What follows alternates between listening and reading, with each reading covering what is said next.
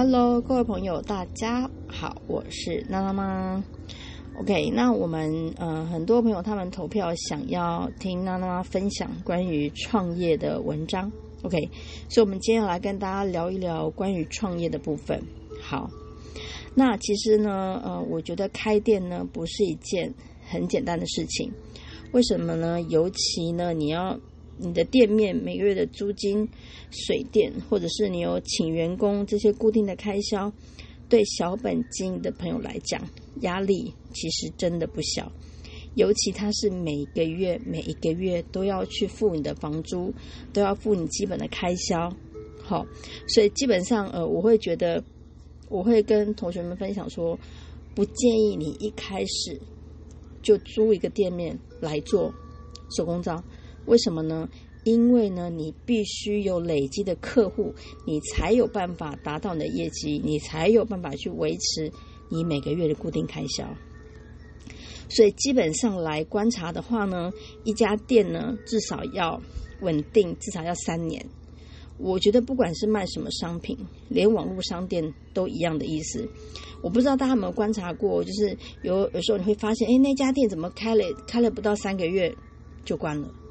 那边为什么又一家店开了三个月又关了？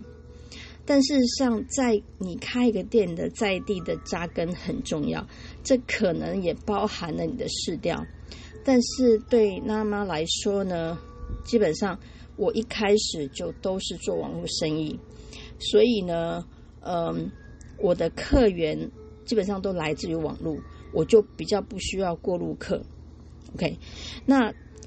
我们会跟大家分享，就是为什么累积客户群这么重要。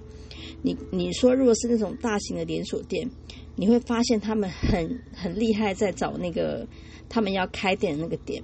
他们甚至会有人在门口看哪一家店，它的来客数是多少，然后用这样去判断，然后去看这个地方值不值值不值得投资去开一家店。那像我们是小本金的话，一开始呢，我们会建议就是你可以在家先做工作室的形态。好，那工作室的形态好处就是你可以累积你的客户。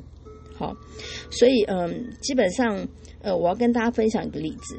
我们讲一个之前有一个娜拉玛手工皂证书班的 Maggie 同学跟我说的一个实际的案例。他说他前一阵子呢来上娜拉玛手工皂证书班。然后他碰到他住在他新店的朋友，他朋友问他说：“那你在哪里上上手工皂课程呢？”他说：“我在娜娜妈那边上手工皂课程。”他朋友说：“哦，原来那是一家店呐。”他说：“几年前他们看过娜娜妈的工作室，他们都觉得这样的店怎么有办法可以生存下去？要卖多少东西才可以付出店租？”因为你付你店租角没有办法付出的话，基本上你的周转金就会一直变少。那事实上那是一个蛮大的压力。好，所以事实上证明呢，大家来看我的店都是这样的观点，因为他们不知道，其实我除了卖手工皂材料、手工皂之外，我的主要收入是来自于课程。OK，所以我要说的是呢，我是经营网络五年以后才开店。那为什么不建议你一开一开始就开店？因为你一开始就开店，你没有基本客户去维持你的收支的话，是一件很可怕的事情。你的周转金可能不到三个月就没了。那这时候你就是开始慌，然后你旁边就人说：“，你看吧，就跟你说你做不下去，你为什么要做这件事情？”所以，我们虽然手工皂它是可以卖的东西，但是它必须是累积你的客户群，你才有办法达到你可以维持平衡这件事。进而开始有赚钱的部分。OK，所以我们会跟大家讲说，为什么你要累积客户很重要。那一开始你的坚持很重要。像我一开始我就觉得母乳皂是一个市场，所以我一定要做。可是你看得懂，不代表别人看得懂。所以当你知道你可以做的时候，你就要坚持下去，因为你知道你可以。有时候你看到的点呢？别人不见得看得懂，但是你看懂的话呢，就请你一定要坚持。那我们一开始一定最最常反对就是家人，他们可能会觉得说卖肥皂能赚什么钱？可是别忘了，肥皂它是生活用品，它是持续性的。而且我相信一个概论就是八十二十的概率。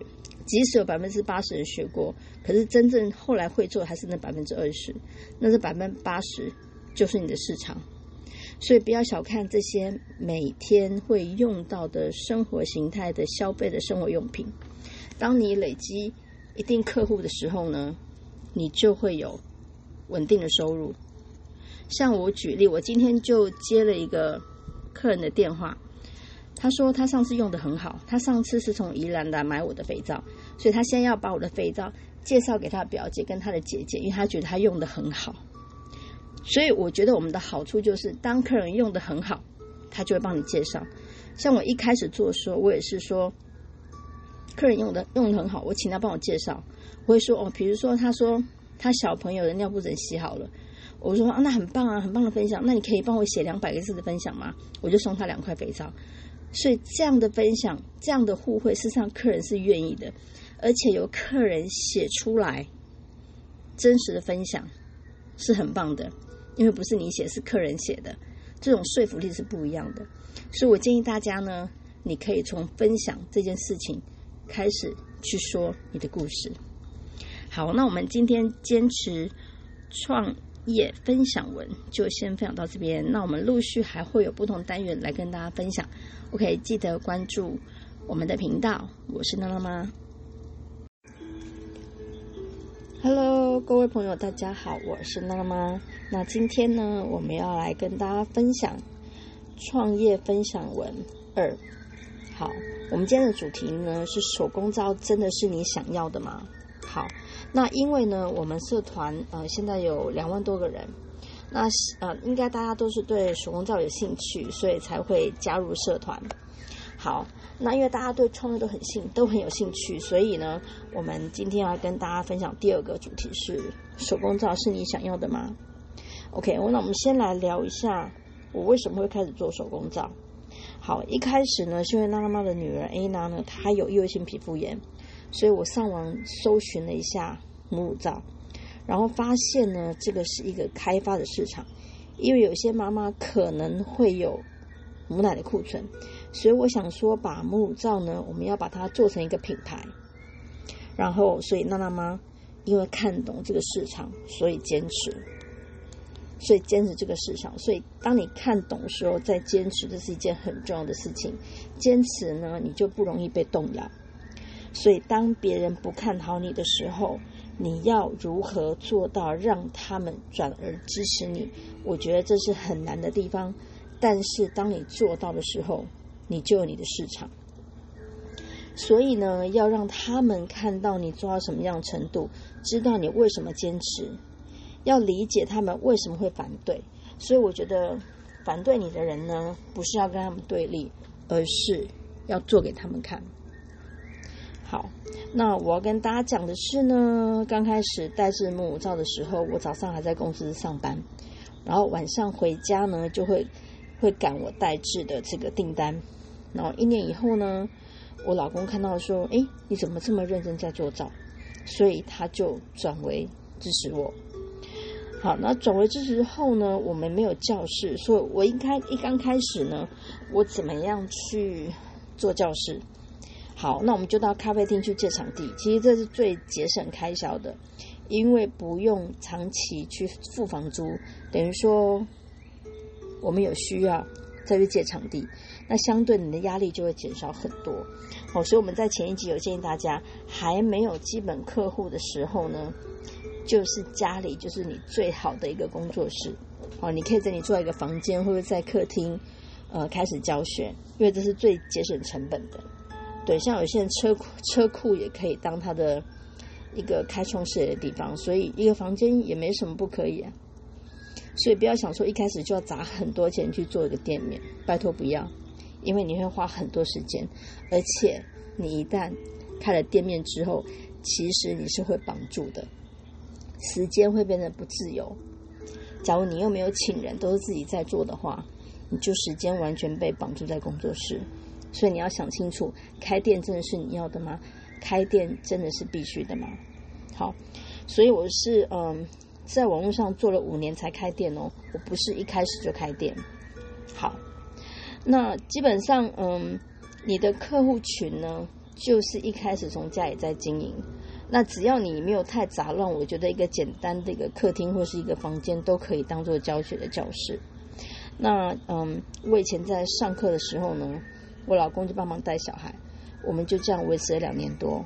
好，那像嗯，我现在有些学生就已经是我十几年前上过一堂课，后来才跟我上证书班的都有，或是我有呃第一胎，然后带着到第三胎的母乳照也有，因为他们就是觉得喜欢你的东西，所以就会跟着你。那当然也是因为我们一直在进步，当学生看到你一直在进步的时候，他就会跟着你一起，因为他也想要一直在往前跑。好。所以我觉得应该不是说有没有资金，很多人说我没有钱怎么做？没有钱也可以做啊！你从做一块肥皂开始啊，也花不了你多少钱。所以我觉得手工皂已经算是很少金额的投资了。所以我要跟大家分享的是，想要做就不要有借口，因为一旦你有借口，就表示你没有很决心想要这一项工作。因为当你决心要做的时候，什么都不是理由，什么都不是借口。好，那重点呢，就是把自己经营像一颗闪亮的心，让别人看到你为什么这么棒，而对你产生兴趣。就像娜娜妈做肥皂已经做了十四年，你看你十四年前跟十四年后，我还是在做肥皂啊，所以肥皂真的不能做吗？OK，所以我们我们要记得就是想一想你为什么要做，然后你要记住这个初心。因为这是你的原动力。像我一直持续做的原因，就是学生给我的回馈很好，或是客人给我的反应很好。比如说他的富贵手用手工皂用的很好，或他的头皮屑用手工皂减少很多，或他头皮出了之后，他头皮出油，但是用了洗发皂以后改善非常多的出油。那这样就是在解决客户的问题。当你可以解决客户的问题，那你就会要开始赚钱了。因为他们的问题被解决，他就喜欢去会帮你分享。那其实我觉得有客人去分享，这个是最直接、最真心的分享。OK，那基本上呢，我觉得要想一想你为什么要做，一定要记得你的你的这个初初心，而且呢，也要感谢家人对你的支持。我觉得家人的支持很重要，他不才不会说你在做什么，他在后面一直念说你叫你不要做，你要做，你看吧，你就是做不好。你看吧，这么多人在做手工皂，你要怎么卖？你要相信你自己可以。当你相信的时候，你就有动力会去把它完成。OK，所以我们就要告诉你说，这一集的重点就是你要保持初心。然后，手工皂真的是你要的吗？你每次做手工皂真的很开心吗？你觉得它可以当你另外一个斜杠吗？我建议大家可以先去思考一下这些问题。好，那我们下次再跟大家分享我们的创业分享文章三，那就大家敬请期待喽。我是娜娜妈，Hello，各位朋友，大家好，我是娜娜妈。那今天呢，要来分享我们的创业分享文第三篇：自我要求的态度决定你会不会成功。嗯，我们最近遇到两个有着不同坚持的同学。那我第一个呢，要分享的是 Penny 同学。好，那他的自我要求呢，我觉得是可以，我觉得是可以学习的，因为他上完初阶以后呢，大概隔一两个月就来上娜拉妈的进阶班。然后他告诉我说呢，他要把老师教的每一款渲染照都要练习三次才会有印象，练习一轮之后呢，才来报名证书班。好，我觉得这个真的是很棒的学习态度。那为什么我会说说他很棒呢？我常跟学生讲说，你今天来上手工皂的课程，你没有回去练习，你等于是浪费钱，因为手工皂不是看了就会。你必须去练习里面去找到问题，比如说你倒的手感，你配的颜色，你要渲染的稠度，这个都是需要经验的累积，去让你更顺手。好，所以我觉得他他的对他自己的要求非常好，那他就是在呃九月份就完成了他的证书班。那他也是一直持续在练习，会持续跟我讨论。比如说他的洗发皂用的很好，所以我觉得他的出发点就可以用洗发皂去跟大家分享他的洗发皂用的多好。当你对这个商品你有体验、你有感动的时候，你自然可以把它说的非常好。好，那第二位同学是黄同学。好，因为证书班的网络有一个回训的 B 社团，所以我们每个月都会指定一个主题，让大家一起练习。像我们呃八月份就是木纹，那木纹呢，大家有可我会鼓励大家，你也可以用不同的颜色来配，不一定说木纹就一定是木纹的颜色，你也可以把它做成彩色的，创意才可以赚钱。OK，所以大家不要被固定的框架绑住。那我们刚刚提到这个黄同学呢，就是我们每一个人都有不同的配色，所以当你社团有六十个同学，你就会看到六十种不同的配色。那我觉得你就可以在其中会学到很多东西。那我要讲这个黄同学呢，他是呃，我们六月份呢有一个作业是重叠卷，那那云慧同学是做了五次才交功课。那他为什么做五次？因为他说之前他都不满意，所以他一直重复做。那我相信他就会对这个渲染法会特别有印象，因为毕竟他做了五次。那我觉得你做不喜欢，你再重复做，这才是进步一个很重要的动力。那很多同学说：“哎，我练习过就好了。”可是练习过有代表做得很好吗？只要没有的话，你经由练习以后，你就可以把你前面五次的经验告诉你的学生说：“我之前做这一款为什么做了五次？”那其实这些就是很重要的经验分享。所以我常常会跟同学讲，一定要练习。你没有练习还是那么东西，你要练习才变成是你的经验值，要不然还是我的东西。好，所以我们嗯会跟同学分享说，你有时间你就要回来回训，因为我们有提供是你可以证书班，你可以我们有提供免费旁听。那假设你今天你想回来练习，我们也只收材料费。